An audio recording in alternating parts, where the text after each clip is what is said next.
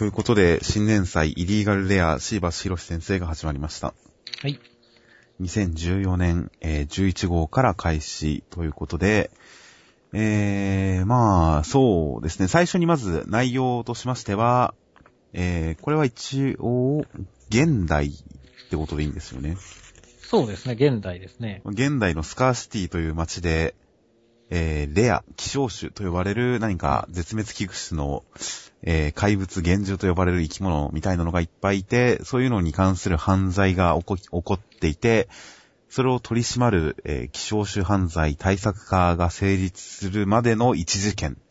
うんえー歌姫として活躍する人魚姫が、誘拐されてオークションにかけられるっていうところにブラックヴァンパイアである主人公が助けに行きましたという第1話になっていました。まあ、シーバスヒロシ先生、もちろん皆様ご存知、ヌラリヒョンの孫のシーバス先生ですね。そうですね。まあ、アニメ化もした作品でしたから、えー、まあ、一時期はかなり中堅の位置にいましたしね、ヌラリヒョンの孫。羽衣ギツネさん大好きでしたからね、僕。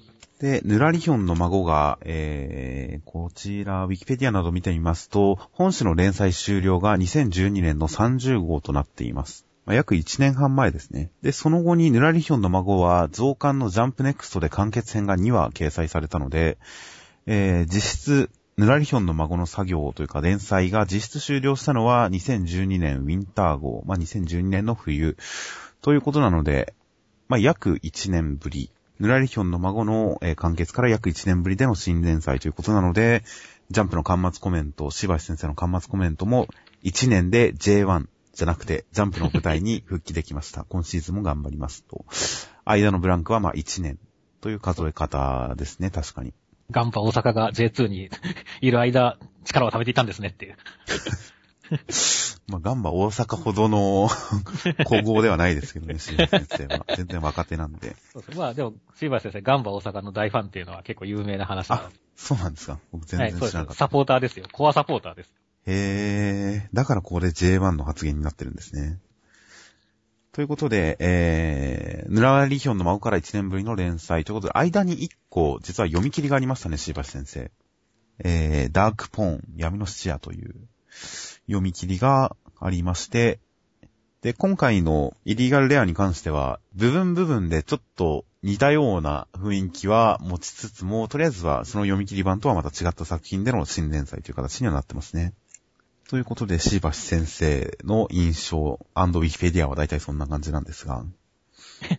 うんで、実際の作品中身、イリーガルレア。まあ、しょっぱなの印象としては、まあ、実にやっぱシーバシ先生らしい、すごいかっこいいというかね。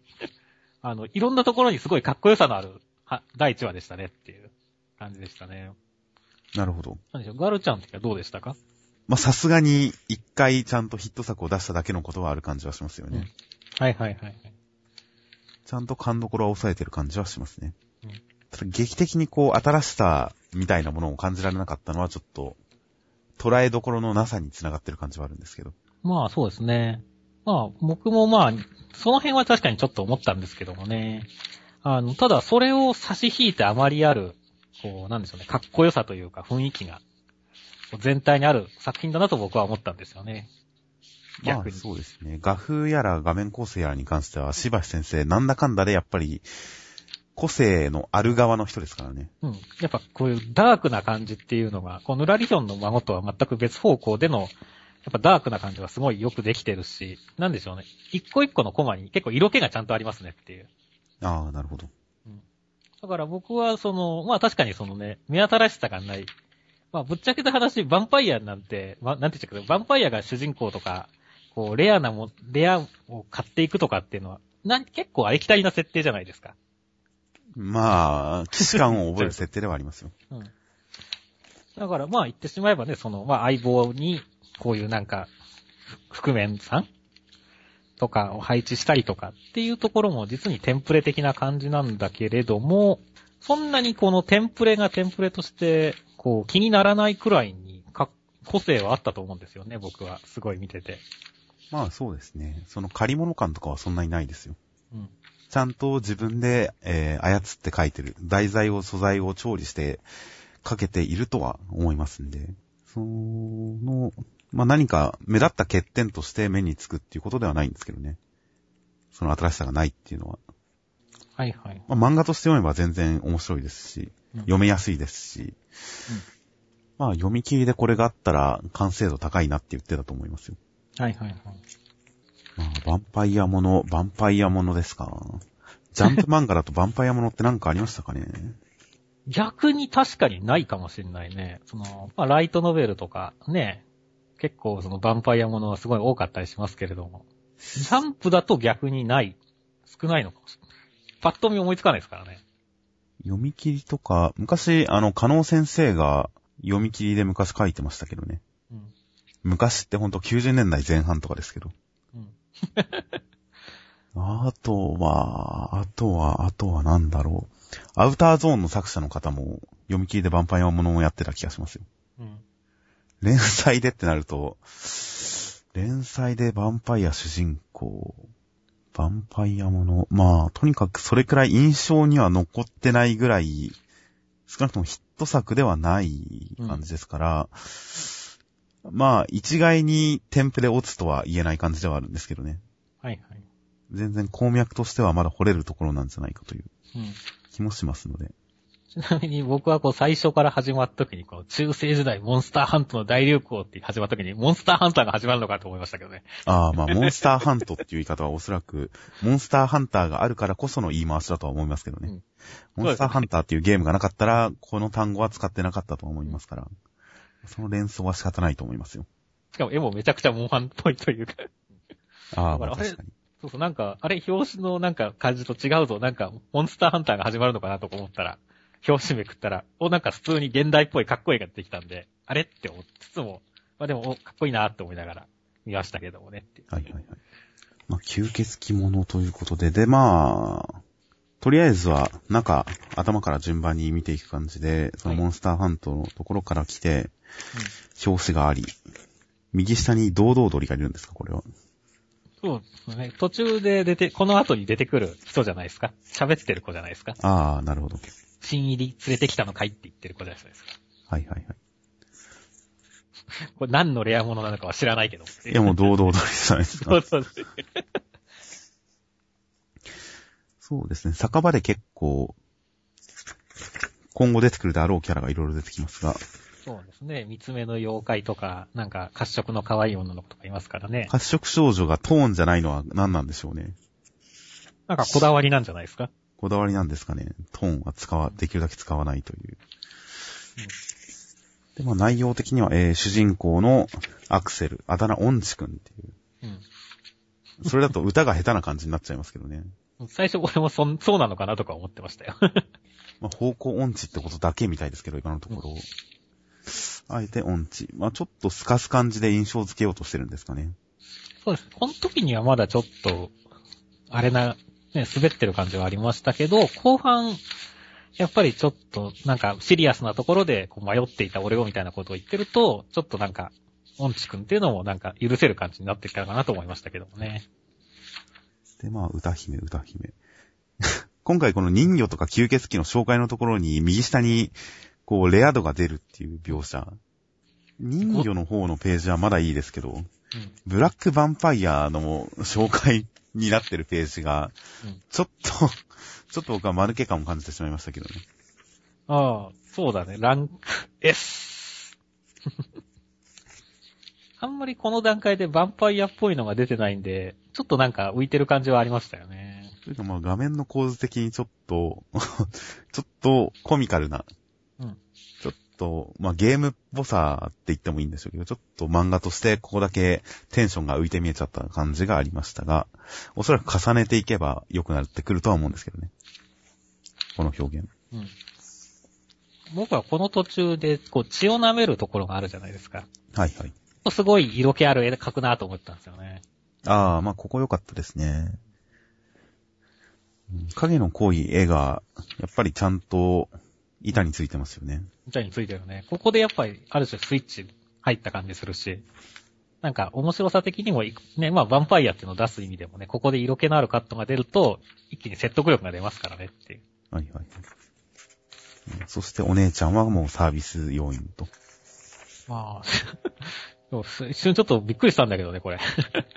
一応なんかこう、世界的歌姫ミラって出てくるくらいだから、ね、ほら、ちゃ、ちゃんと写真とかも出てるくらいだしさ、はいはい。こんな顔とか傷ついたらダメだろうとか思ったんですけど、そこはうまいこと加工したんですね。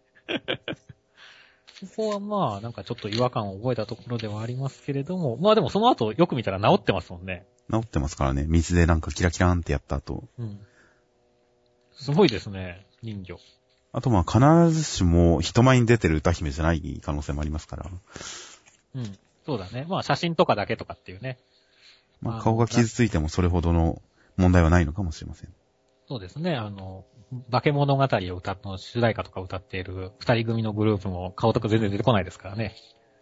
そういう売り方なんでしょうけど。まあそうですね。クラリス。くらい。ということで人魚、人魚、人魚。まあ人魚。まあ服を剥かれるシーンとかは良かったですよ。よかったですか？絶妙の隠し具合だと思いますよ。ここでもちゃんとね、ほら、脱がせるんだったら着せる描写もいあった方がいいと思うんですよね。それはマニアックですか？ここはかなり大胆に省略しましたよね。せっかくこう、いいものに変えろって言ってるんだから、いいものに変えるところを見せるべきだと僕は思うんですけど。いや、ここはこの省略でいいんじゃないですか？そうですか。僕は 少数派ですか、完全に。ここは省略するとその間に何があったんだろうっていうことが想像できますから、はいはいはい。この脱がせる一コマでいいと思いますよ。うんそして、まあ、新しさがあんまりない的なことを言いましたけど、はっきりと今回読んでて新しいなと思ったのは、えー吸血鬼の武器が牙の投擲。うんこれは新しいなと思いましたよ。そうですね。結構吸血鬼っていうと、その、まあ、血を使うとかっていう方角に行きますからね、なんだかんだで。まあ、血を使う、もしくはなんか武器にしろ、超能力にしろ、牙を使うっていうのはなかなか聞いたことがない設定なんで、ここは新しいかなと。あと、基本攻撃が投擲っていうのもなかなか新しいですよね。そうですね。投擲はまあ人類が発明したものですからね、こう、強いものに勝つために発明した。っていうのをアイアンナイトでも言ってましたからねまあそうですね。だから、一種ガンアクションの変形みたいな感じになってるんですよね。この辺はちょっと面白かったですよ。そうですね。しかも、鋼鉄の扉、あの、防弾ガラスを貫きますからねっていう。そうなんですよ。硬いのはわかるけど、すげえ力投げてるってことですからね。なので、イメージ的には、スラッグ弾、うん大口径の、えー、銃身に詰め込む、でっかい弾。スラッグ弾とかのイメージに近いんでしょうね、これは。そうですね。いや、ほんとよくできてるんですけど、なかなか、ほんと、ここっていうのがあんまりなかったりもするんですけどね。いやいや、でもいいじゃないですか、この、ね、このミラさんを助けた後に、こう、まあその後ね、コレクターたちを目の前にして、俺はバックヴァンパイアのオーダーとかっていうところとかね、非常にスタイリッシュじゃないですか。僕はね、こういう、なんでしょうね、まあ、見せ場ご、ごまとか、本当に生えててよかったんですよね。まあ、ほんと、うん、よくできてますよ、ほんと。う。うんん、ちゃんとしてます。ちゃんとしてます。もうまあ、だから先ほどガルちゃんの通り、こう、まあ、ある、よくある設定とかを、すごい自分なりに解釈して、こう、オリジナリティのあるところまで高めてるっていうところは本当感じますし、ね、スタートとしてもすごいよくできた第一話だったような気がしますね。いやー、僕はまあ、ちゃんと設定を料理できてるとは言いましたけど、うん。オリジナリティはやっぱり足りないですよ。足りないですか？うーん。なので、ある種、この路線で行くっていう戦略でも始めたのかもしれませんけどね。と言いますと、新しさを求めない。何周かして今、もう、土定番の王道、ガチガチのところがいけるんじゃないかという戦略で、今こうやってるのかもしれませんけどね。うん。ヌラリヒョンの孫とかは結構、やっぱりちょっと変わった感じ、主人公の設定とかに関しても、ちょっと変わった感じでやってましたから。そうですね。もう変身ものでしたし、しかもヌラリヒョンの孫っていうね、ちょっと変わった変化球な感じありましたからね。そうですね。それに結構その変身に関しても、ただ変身して強くなるとかではなかったですからね。うん。完全な二重人格とかでしたし、うん。あの辺の扱い方も、あんまり一般的というか分かりやすい、ありがちな感じにはしてなかったので、うんヌラリヒョンの孫がちょっといろいろひねってきてた感じに比べたら、今回、ほとんどひねらずに来てるっていうこの感じは、やっぱ戦略としてそういう方向性を狙ってるんじゃないかなとは思いますよ。うん。まあもしかしたら2話以降でまたなんか、違った要素が見えてくるのかもしれませんけど。なんかあん、まあ、シーバス先生はあんまりそういうところは、なんかあんまり大きく、なんか狙ってくるってことはしないと思いますけども、そういう変えてくるっていうことは。結構、ヌラリヒョンも、あの、方向性はずっと同じだった気がしますしね。一貫したというか。まあ、主人公が杯を組み交わしていく辺のあたりは正直、結構、もたついてた感は僕の中にはありましたよ。あの辺は。で、そっから四国妖怪編が始まって、で四国妖怪編が終わるぐらいから、なんかちゃんとしたバトルものの体裁にはまった感じですね。そこでようやく王道のラインに乗った感じがしましたよ、僕の中では。うん。なので、まあ最終的に王道のラインに乗せてくる人だとは思うんですけど、まあそこまでの舞台設定とかに関してはやっぱりこう、ちょっとひねったことをしてくる可能性はあるので、うん。うん、まあ1話で提示した段階の世界設定では特にひねりはないんですけど、でもまあ、この先、なんか敵対組織とか何かしらでちょっとひねってくるかも可能性はあるかなというふうには思いますけどね。うん。まあ、その辺が未知数かなと。いやー、まあ今回の第1話見ると本当になんか、読み切りみたいな印象なんですけどね、これ。1話は1話でもう完全に世界観がまとまっちゃってるんで、ほんと広がりその他に関してはもう第2話以降で見るしかないのかなというタイプの作品かなと思うんですけどね。まあとりあえずは、基本的にはこの街を舞台にした、一応まあ、ポリスものでいいんですかね。うん。一応まあ、事件解決ものという感じになるとは思うんですけど。うん。じゃあちょっと今後の注目ポイントとかについても軽く語っておきましょうか。なんか注目ポイントありますか？まあ、主人公が無敵設定なんで、うん。で、ただまあブラックヴァンパイアは弱点が知れ渡って狩られちゃったらしいので、うん。その辺の主人公の無双っぷりと弱点設定の折り合いをどうつけるのかなとかは、興味ありますね。そうですね。僕はまあ、この、ミラちゃん、ノバちゃんの姉妹が、こう、ヒロインプリを発揮してくれるのをすごい期待してますねっていう。まあそうですね。今回の話で言えば、基本的にこの姉妹が読者視点に立ってますからね。うん。最初この酒場に連れて行かれて、主人公が変な人、頼りないんじゃないか、どうなんだろう。連れ回される妹、そして最終的に助けられる姉っていう感じで言えば、今回は読者視点はこの姉妹なんで、もしかしたら今後のエピソードに関しても読者の視点をこの姉妹が代弁してくれるのかもしれませんからね。いわば、この作中で一番このアクセルさんとかについて知らない人たちですから。そうですね。読者側の視点ですからね。あのそこからどんどんね、こう、まあ、アクセル君の見た目の魅力も出してほしいし、ヒロイン力を 発揮してほしいです。まあそうです可愛さをね。結構いろんな属性はありますからね。うん。無口妹、うん。面倒見のいい姉、姉妹、うん。人魚。とまあいろいろ属性もありますが、まああれですかね。やっぱ姉と妹と男の子の参加関係になっていくんですかね。まあ、ニセ恋ではないですけれども。期待してますよ、その辺も。そうですね。お姉ちゃんが好きなら私は諦めようってなるのかもしれませんからね。そうそう。いや、そこは諦めないで。まあ、まあ、ヌラ、ヌラリヒョンの孫程度のライトなラブコメ要素で僕は全然いいですけどね。うん。まあ、そ、そんな、僕も、そこら辺はき、あの、期待しつつと言いつつも、そうなんですかね、あの、がっつりなんか、絡んできてほしくはないですからね。あくまで可愛さが見えるくらいの、ちょっとした味付けくらいでいいんですけどもっていう。ヌラリヒョンの孫で、あの、ツララが、うん。ツララが、発音わかんないですけど、ツララが、ちょっとこう、カナちゃんとか相手にプレッシャーをかけてくるぐらいの、あのくらいのラブコメ要素で僕はまあ十分ですけど。うん。そうですね。でもそういう、僕もだからあれくらいでいいんですけども、そういうのを期待してますね。それくらいちょくちょく、ちょくちょくやってねっていう。確かにそういうのはちょっと期待しますよ、この子たちには。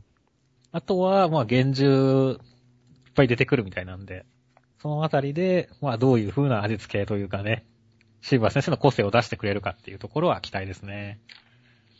まあ妖怪変化でいっぱいね、頑張ったんで、シーバス先生。はい。今度は幻獣という舞台で、ね、自分のキャラクターとして落とし込んでほしいですね、いろいろ。